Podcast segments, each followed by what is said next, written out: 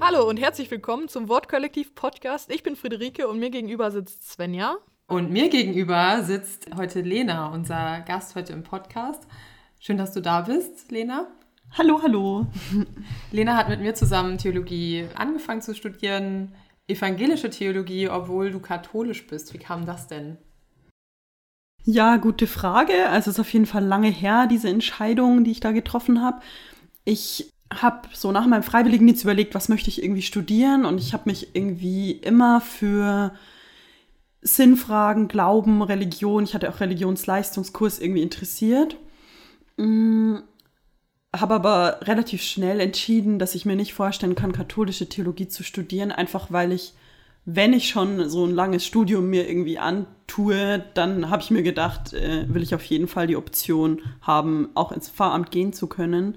Und das geht ja in der katholischen Theologie nicht. Und äh, das war für mich so ein Hauptbeweggrund, aber auch ähm, generell viele Dinge, die ich kritisch an der katholischen Kirche gesehen habe. Und ich dachte mir dann, hm, soll ich jetzt evangelisch werden noch davor? Aber für mich ist irgendwie meine Konfession auch jetzt spielt nicht so eine große Rolle. Also es ist eigentlich immer noch so, dass ich mich irgendwie als Christin wahrnehme und nicht irgendeiner spezifischen Konfession. Und ich kann auch mit so Konfessionsgesprächen oder so relativ wenig anfangen. Ich finde es ganz spannend, dass es das gibt, aber also dass es verschiedene Konfessionen gibt, aber es hat so für meinen Glauben und für meine Fragen, die ich ans Leben habe, irgendwie relativ wenig Bedeutung. Von dem her war das für mich dann eher so eine pragmatische Lösung. Ähm, ich sehe mich selber irgendwie der, in der Ökumene oder ich sehe mich selbst irgendwie als Christin und muss jetzt nicht ähm, genau, muss nicht katholisch oder evangelisch oder ähm, irgendeine Konfession, eine bestimmte Konfession irgendwie dazu angehören, dafür angehören. Und ähm, genau, deswegen habe ich dann einfach mal angefangen, evangelische Theologie zu studieren. genau, ja, du hast damit angefangen, aber du hast es dann gar nicht zu Ende gemacht. Du hast dann dein Studienfach gewechselt und äh, hast dann soziale Arbeit studiert und bist jetzt auch fertig und arbeitest schon in dem Bereich. Ja, was waren da denn die Gründe für? Mm, also ich habe nach zwei Jahren das Studium abgebrochen, genau. Für mich war, glaube ich, mm, so ein Hauptgrund, dass ich gemerkt habe, dass ich vieles an dem Studium super, super anstrengend und super verkopft fand und so gemerkt habe, ich kann nicht, ich kann mich nicht so viel und so intensiv mit nur geistlichen Themen beschäftigen. Es hat mich irgendwie unruhig gemacht und nervös und ich wollte irgendwie so raus aus meinem Kopf, so gefühlt irgendwie. Und äh, ja, dazu kamen dann da auch zu der Zeit einfach viele irgendwie persönliche Krisen, die ich hatte und wo ich einfach gemerkt habe, ich kann nicht auch so viel in mein Studium investieren. Und ich finde schon, dass Theologie ein sehr, sehr intensives Studium ist wo man, das man nicht so nebenher laufen lassen kann oder sehr schwer nebenher laufen lassen kann. Also mir ist es jedenfalls nicht gelungen. Vor allem, da ich da ja noch am Anfang stand und diese ganzen Sprachen, alten Sprachen abzuarbeiten hatte und da wird einfach schon viel, da muss man einfach viel Zeit investieren. So, da habe ich gemerkt, ich, ja, dass ich das einfach nicht mehr möchte und dass ich voll die Freude habe, mich mit theologischen Themen auseinanderzusetzen, aber dass ich das irgendwie in meiner Freizeit einfach machen möchte. Und ich habe mich dann für soziale Arbeit entschieden, weil ich mh, mm, einerseits, weil ich dachte, ich will jetzt schnell irgendeinen Abschluss haben und soziale Arbeit ist schnell, da kann man so einen schnellen Abschluss jetzt irgendwie hinkriegen, damit ich danach irgendwie einfach irgendwas machen kann. Da war ich dann irgendwie relativ ungenau in dem, was ich dann machen will, aber auch, weil ich mich sehr für so politische und gesellschaftliche Fragestellungen interessiere. Und das verbindet äh, soziale Arbeit auch so ein Stück weit, dass da so verschiedene Disziplinen zusammenarbeiten und sich mit dem Menschen und der Gesellschaft auseinandersetzen. Genau, so kam dann die Entscheidung zur sozialen Arbeit. Und es ist für dich auch immer, also alles, was man, worüber man sich Gedanken macht, hat eigentlich eine praktische Komponente immer oder muss irgendwie auch einen praktischen Bezug haben, dass es was verändern will zum Beispiel? Mm, ich finde nicht, dass man mit allem, mit dem man sich beschäftigt, dass es irgendwas verändern muss. Ich finde das auch voll spannend, einfach nur so über Dinge nachzudenken, auf jeden Fall. Aber das war vielleicht auch das, was mich so unruhig gemacht hat in der Theologie, dass ich so, so viel nur nachdenke, ohne irgendwie Handwerkszeug richtig in die Hand zu kriegen. Und in der sozialen Arbeit hat man dann schon viele Methoden, die man lernt, Gesprächsführung, irgendwie, das war so ist vielleicht ein bisschen praktischer orientiert. Jetzt wollen wir aber Lenas Impuls zunächst hören. Das ist keine Predigt im eigentlichen Sinne, sondern eher eine Predigtgeschichte. Und zwar zu 1. Korinther, Kapitel 2, Verse 12 bis 16.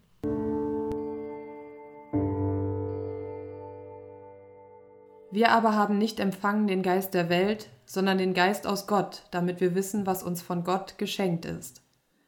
Und davon reden wir auch nicht mit Worten, welche menschliche Weisheit lehren kann, sondern mit Worten, die der Geist lehrt und deuten geistliche Dinge für geistliche Menschen.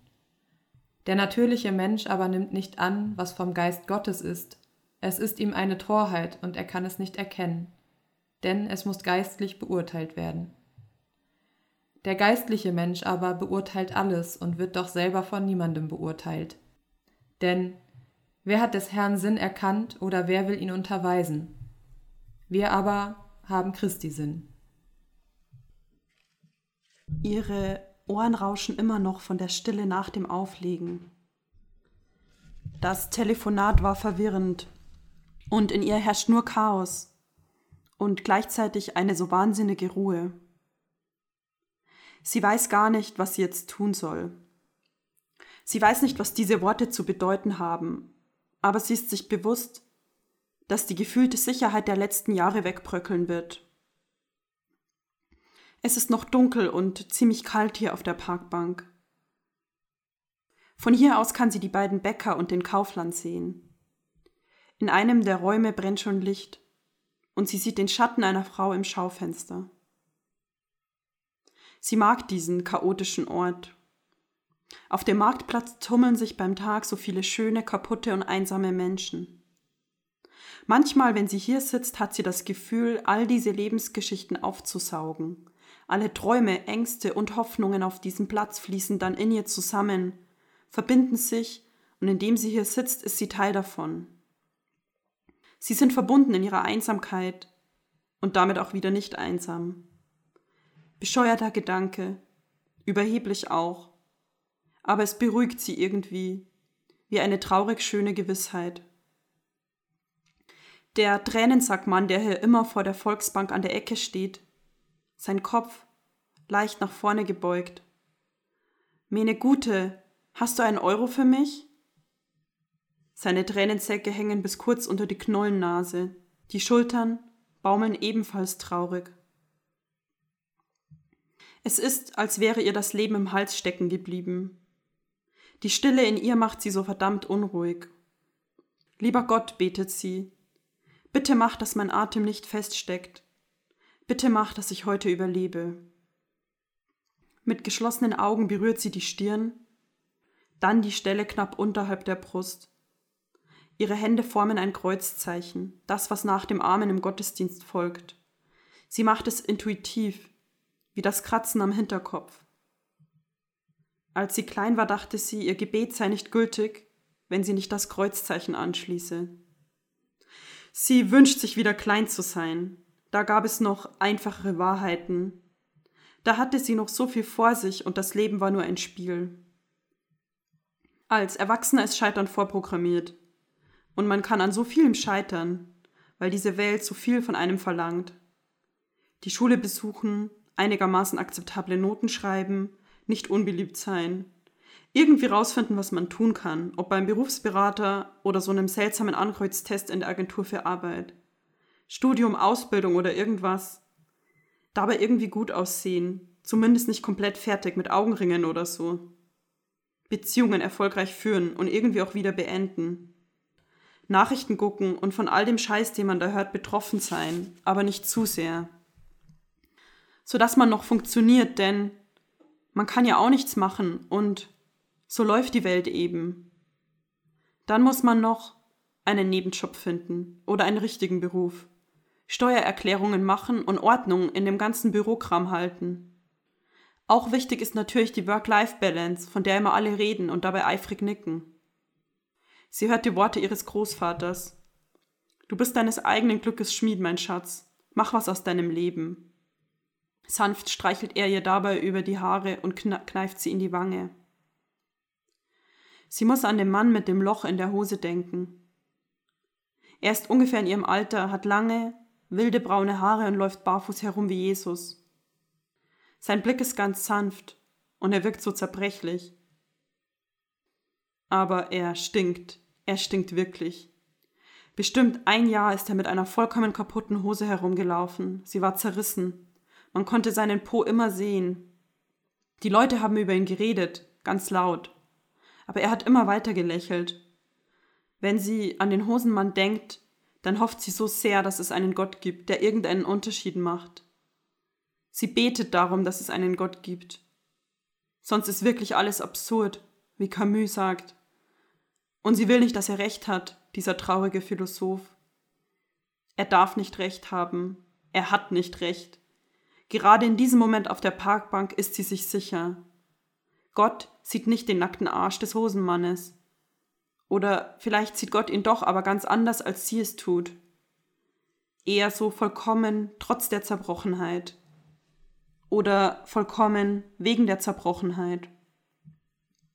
Sie ist so wütend, wenn sie an den Hosenmann denkt so wütend traurig.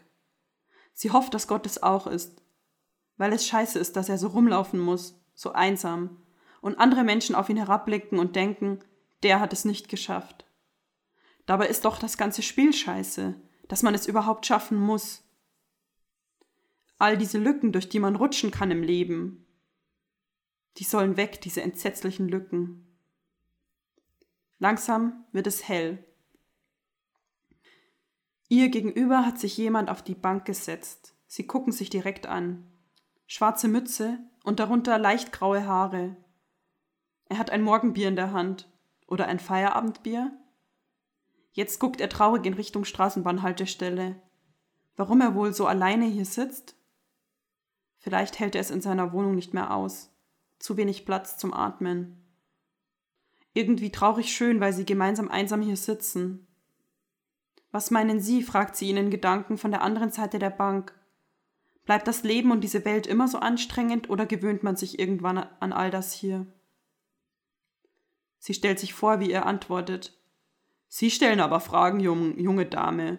Das weiß ich doch nicht. Leben ist Leben, ist ebenso. Jetzt prostet er ihr tatsächlich zu und trinkt einen Schluck. Sie weiß es nicht. Sie weiß nicht, was dieses Telefonat zu bedeuten hat und ob sie sagen kann, Leben ist Leben, Welt ist Welt. Was Gott wohl darüber denkt? Sie wundert sich über sich selbst, aber sie fragt ihren Parkbankfreund tatsächlich, ob er noch ein Bier für sie hat. Wortlos stellt ihr ihr eins auf den dreckigen Tisch zwischen ihnen. Sie stoßen an. Auf was eigentlich?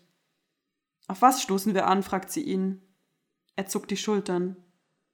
Auf uns, sagt sie. Und beide lachen laut und unsicher.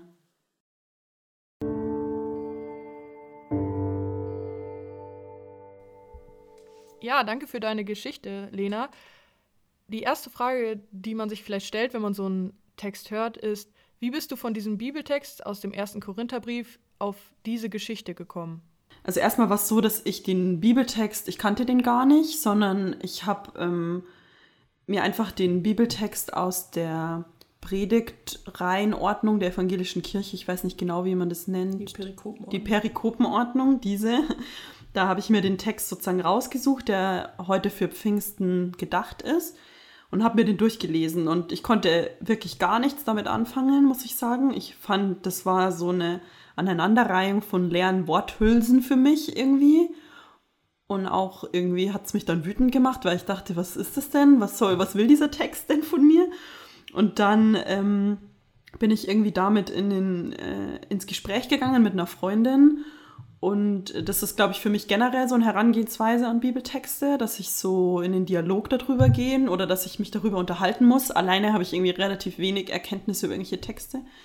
Und für mich war dann so die zwei Hauptpunkte, die zwei Hauptsätze, die mich auch irgendwie am meisten angesprochen haben von Anfang an, dass die für mich das Zentrale an dem Text sind. Ich lese die nochmal vor. Und zwar, der natürliche Mensch aber nimmt nicht an, was vom Geist Gottes ist. Es ist ihm eine Torheit und er kann es nicht erkennen. Und der Satz, wir aber haben Christi Sinn. Und ich, an den habe ich mich dann irgendwie gerieben und habe so gefragt, was ist es denn Torheit und äh, was ist es denn der Christi Sinn und was ist der natürliche Mensch und was ist der geistige Mensch? Und das waren dann für mich Fragen, die aus diesem Text kamen. Und Teile von, dem, von meiner Kurzgeschichte habe ich schon mal vor einem Jahr geschrieben, als ich irgendwann mal am Lindenauer Markt saß und so die ganzen Menschen beobachtet habe, die da so herumlaufen und leben. Und dann sind schon so kurze Teile von dem Text entstanden. Und als ich mich dann näher mit dem Bibeltext auseinandergesetzt habe, ist der mir sofort wieder eingefallen. Und ich habe den irgendwie zur Hand genommen und habe den umgeschrieben und habe den nochmal in den Dialog treten lassen, auch ähm, also den, die Kurzgeschichte mit dem Bibeltext. Und äh, das, was in dem Text so als der natürliche Mensch beschrieben wird, ist für mich irgendwie stellvertretend für das, was wir als natürlich wahrnehmen, wenn wir in der Welt unterwegs sind und in unserem Alltag unterwegs sind und irgendwie Dinge wahrnehmen und die dann beurteilen und irgendwie eine bestimmte Brille aufhaben, durch die wir alles sehen. Die Brille ist irgendwie geprägt dadurch, wie wir erzogen worden sind, was wir irgendwie in der Schule gelernt haben, was wir denken, das wahr ist und was irgendwie falsch ist. Und der geistige Mensch oder diese, diese geistige Welt, die da beschrieben wird, oder dieser Christi-Sinn, versucht irgendwie das umzudrehen und versucht irgendwie diese, diese Brille mal abzunehmen oder eine andere auszuprobieren und zu gucken, wie kann denn die Welt noch gesehen werden und wie können Menschen und die Wirklichkeit noch wahrgenommen werden, außer durch das, was wir als normal wahrnehmen. Und das habe ich versucht in dem Text zu machen, weil ich glaube, dass das, wie wir Menschen wahrnehmen, die scheitern oder Menschen auch uns selbst wahrnehmen, wenn wir scheitern, das betrachten wir irgendwie durch eine Brille, durch die Brille, durch die wir erzogen worden sind. Also wir denken, wir scheitern, weil wir es nicht gut können oder wir scheitern, weil wir hohe Ansprüche an uns selber haben. Das ist so unsere natürliche Brille, unsere Wirklichkeitsbrille. Aber ich glaube, dass man das noch anders wahrnehmen kann. Und ich habe so versucht, vielleicht die hm, ganz so einen Windhauch von der Brille Gottes mir anzugucken. Aber das ist natürlich voll schwierig, weil ich glaube, dass das für den Menschen total schwierig ist, überhaupt sowas weil wir ja so krass geprägt sind in dem, was wir erlebt haben, überhaupt eine andere Wirklichkeit wahrnehmen zu können. Aber das war so mein Versuch, wie kann eigentlich auf Menschen geguckt werden, die scheitern aus einer anderen Perspektive. Also sozusagen, ich sehe erstmal den nackten Po sozusagen mhm. von dem Mann und denke eigentlich automatisch natürlich, der ist irgendwie, äh, ist eine gescheiterte Existenz, der, der ist auch eklig, also ich finde ihn auch abstoßend, aber durch die Brille Gottes ist er erstmal ein Mensch mit einer ganz eigenen Würde, den Gott vielleicht ganz anders ansehen kann. So. Ja, genau. Und auch in dem Moment, wo ich selbst anerkenne, dass ich auch scheitere in so vielen Dingen, kann ich mich auch gar nicht so groß über ihn stellen, also über diesen Menschen, über diesen anderen Menschen. So diese Anerkennung von eigenen, irgendwie, von, vom eigenen Scheitern und von eigenen Lebensbrüchen, die ja auch in dem Text beschrieben werden. Und gleichzeitig auch so diese andere Ebene noch, rein, noch reinzubringen und zu sagen, es ist nicht nur der individuelle Mensch, der scheitert, sondern es ist vielleicht auch einfach ein gesellschaftliches System, was zum Scheitern, äh, Menschen zum Scheitern verurteilt. Das habe ich versucht in dem Text irgendwie reinzubringen. Und das zu sehen, ist für mich irgendwie, das ist auch was, was vielleicht dieser Christi Sinn sein kann, nicht nur den Einzelnen wahrzunehmen, sondern das ganze System, in dem wir irgendwie unterwegs sind. Und damit auch nicht nur immer dem Individuum alle Verantwortung und Schuld zuzuweisen, sondern auch ihn innerhalb der Verstrickungen wahrzunehmen, in denen er sich befindet. Genau. So, von denen ich auch selber Teil bin. Sozusagen. Genau, irgendwie. Und in diesem Moment, ähm, wo ich anerkenne, dass ich genauso verstrickt bin wie alle, in dem Moment entsteht, kann auch irgendwo vielleicht auch für mich selber dieser Moment entstehen, wo ich mich selbst nicht schuldig fühle, aber auch andere nicht schuldig spreche. Dadurch, dass ich einfach sehe, dass es irgendwie einfach verdammt schwierig ist, so, ne, nicht zu scheitern. Oder es einfach viele Lücken gibt, durch die ich fallen kann, durch die andere fallen können. Und irgendwie ist es nicht an mir, das zu beurteilen, sondern es ist an mir irgendwie in dem Moment zu versuchen, eine Solidarität irgendwie zu bekommen. Ja, und das war so ein bisschen der Versuch. Äh, wie kann man das denn dann verstehen, dass es in dem Text heißt, der, jetzt muss ich kurz nachgucken, der geistliche Mensch aber beurteilt alles und wird doch selber von niemandem beurteilt. Also wie wäre das denn quasi in diesem Kontext mit, diesem, mit dieser gesellschaftskritischen Seite, wenn ich dann alles quasi richtig mache, in Anführungsstrichen? Heißt das, ich bin nicht mehr beurteilbar? Also das frage ich mich jetzt so generell. Ich habe mit dem Text gar, also mit dem, mit der Zeile in dem Text nichts anfangen können. Mhm. Ich habe das irgendwie so ein bisschen rausgelassen weil ich auch nicht so genau wusste, warum man selbst von niemandem beurteilt werden soll. Ja, das ging mir nämlich gerade auch genauso. Das wird, ja, das wird ja automatisch passieren irgendwie. Ich glaube, ich habe wirklich mich eher in dem Text an so diesem, was ist eigentlich der Christi-Sinn und was ist irgendwie die Torheit des natürlichen Menschen oder die Torheit der Welt irgendwie. Ja. Aber dieses ist dieser Fakt mit dem Beurteilen, damit konnte ich irgendwie nicht so viel anfangen. Mhm. Ja, ich finde es auch sehr schwierig. Also vielleicht ist man sozusagen erhaben über diese ganz weltlichen Urteile, sodass...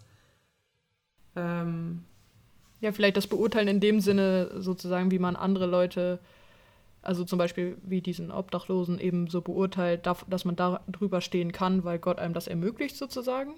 Gar nicht so sehr im Sinne von, oh, mich kann niemand mehr verurteilen, weil ich bin einfach der King oder mhm. die Queen, sondern äh, dass man sich davon nicht mehr beeinflussen lassen muss. Aber ich, also ich stolper da auch sehr drüber, deshalb frage ja. ich auch danach. Hm. Ja, es ist voll schwierig. Ich könnte mir vorstellen, oder das wäre es so vielleicht so, wie es ich deuten würde, ist, dass in dem Moment, wo ich merke, dass das ein System ist, in dem wir ähm, uns alle befinden, in dem und in dem Moment, wo ich aber sage, mein System oder mein Glaubens, ähm, ich glaube aber an was anderes. Also ich glaube nicht an eine Leistungsgesellschaft vielleicht. Ich glaube an eine, oder ich wünsche mir eine andere Gesellschaft, eine solidarische Gesellschaft, eine Gesellschaft, in der Menschen nicht beurteilt werden, ob sie irgendwas schaffen oder nicht. Ähm, in dem Moment kann ich vielleicht versuchen, mich davon frei, davon zu lösen und eine Freiheit zu erlangen. Und dadurch kann ich vielleicht nicht mehr beurteilt werden. Ja, stimmt, aber mir fällt gerade auch auf, da steht am Anfang ja auch, der geistliche Mensch aber beurteilt alles. Also das passt dann schon wieder nicht. Ach, ich verstehe das. Also das ist irgendwie so eine, ein Vers, der mir da, also über den ich richtig stolpere in diesem Text. Hm.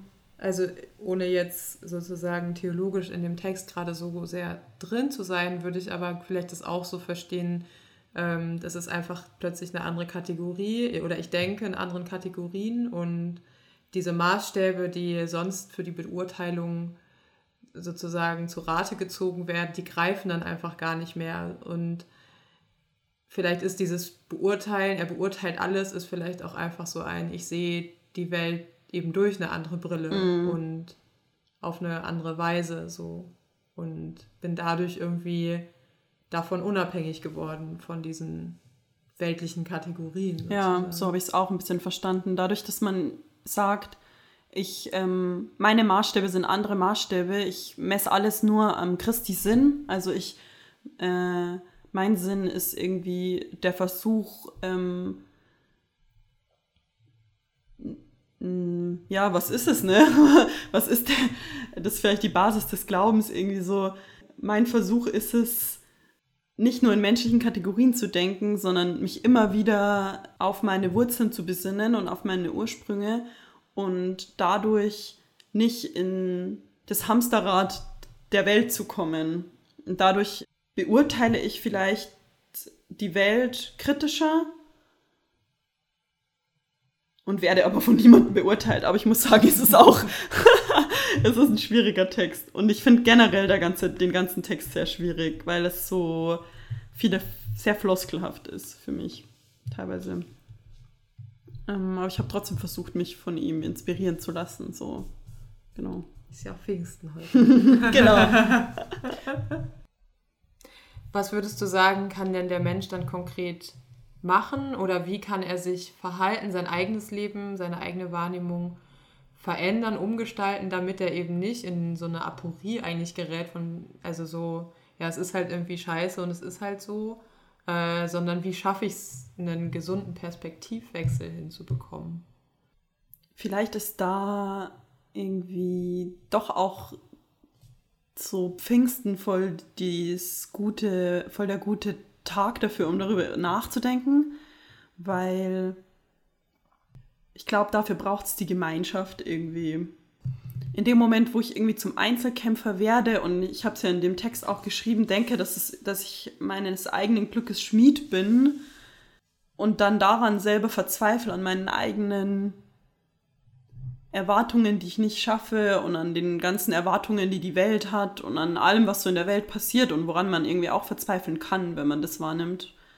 Und ja, glaube ich, braucht es irgendwie Leute, mit denen man sich darüber austauscht und darüber reden kann und alle Zweifel, alle Hoffnungen irgendwie besprechen kann. Und das ist dann, kann dann so ein Moment sein, Mut zu fassen und gemeinsam den Perspektivwechsel hinzukriegen. Und ich merke so in meinem Alltag, wenn ich in einem Hamsterrad drinnen bin und andere Leute spiegeln mir das und sagen, hey Lena, irgendwie, ich kenne dich so gar nicht, was machst du denn gerade? Dann ist es voll oft so ein Moment des Innehaltens, wo ich vielleicht auch erstmal dann sage, hey, ich mache mein Ding, lass mich weitermachen, aber so, so ein Hinweis von anderen Menschen oder so eine Hilfe von anderen Menschen, die so von außen kommt, ist für mich immer total gut so ein bisschen Pfingsten, so als Tag der Gemeinschaft und als Tag der Kirche, irgendwie Geburtsstunde der Kirche. Gleichzeitig finde ich aber auch voll wichtig, solidarisch zu sein mit anderen Menschen, die auch vielleicht gerade scheitern oder auch solidarisch zu sein mit sich selbst, wenn man scheitert aber nicht in so einem Sinne von, ich weiß es besser und ich helfe dir jetzt da irgendwie, dass du dein Leben auf die Reihe kriegst und dass du nicht mehr mit kaputten Hosen rumläufst oder so, sondern vielleicht auch, indem ich selbst anerkenne, dass bei mir auch vieles nicht gut läuft und ich auch an vielem scheitere, so eine Begegnung auf Augenhöhe irgendwie besser stattfinden kann. So ein bisschen war das ja mein Versuch mit der letzten Parkbank-Szene, so dieses, wir sitzen hier, wir reden aber auch vielleicht nicht, wie es jetzt besser laufen kann, weil wir können es gerade vielleicht auch nicht besser schaffen. Es läuft gerade vielleicht auch scheiße. Die Fragen können auch stehen bleiben. Die Fragen, die das Leben an uns hat, werden irgendwie vielleicht auch nie beantwortet werden. Aber wir trinken jetzt trotzdem ein Bier. So dieser Moment irgendwie. So ein, äh, schweigende, eine schweigende Solidarität. Keine so aufgeblusterte oder so. Kein Helfersyndrom, sondern. Genau, kein Helfersyndrom. Erstmal ja. dabei sein, zusammen sein. Zusammen sein und gemeinsam hoffen, irgendwie. Und, oder auch einfach mal gemeinsam Bier trinken. ja, also nicht immer die Antwort direkt parat haben müssen.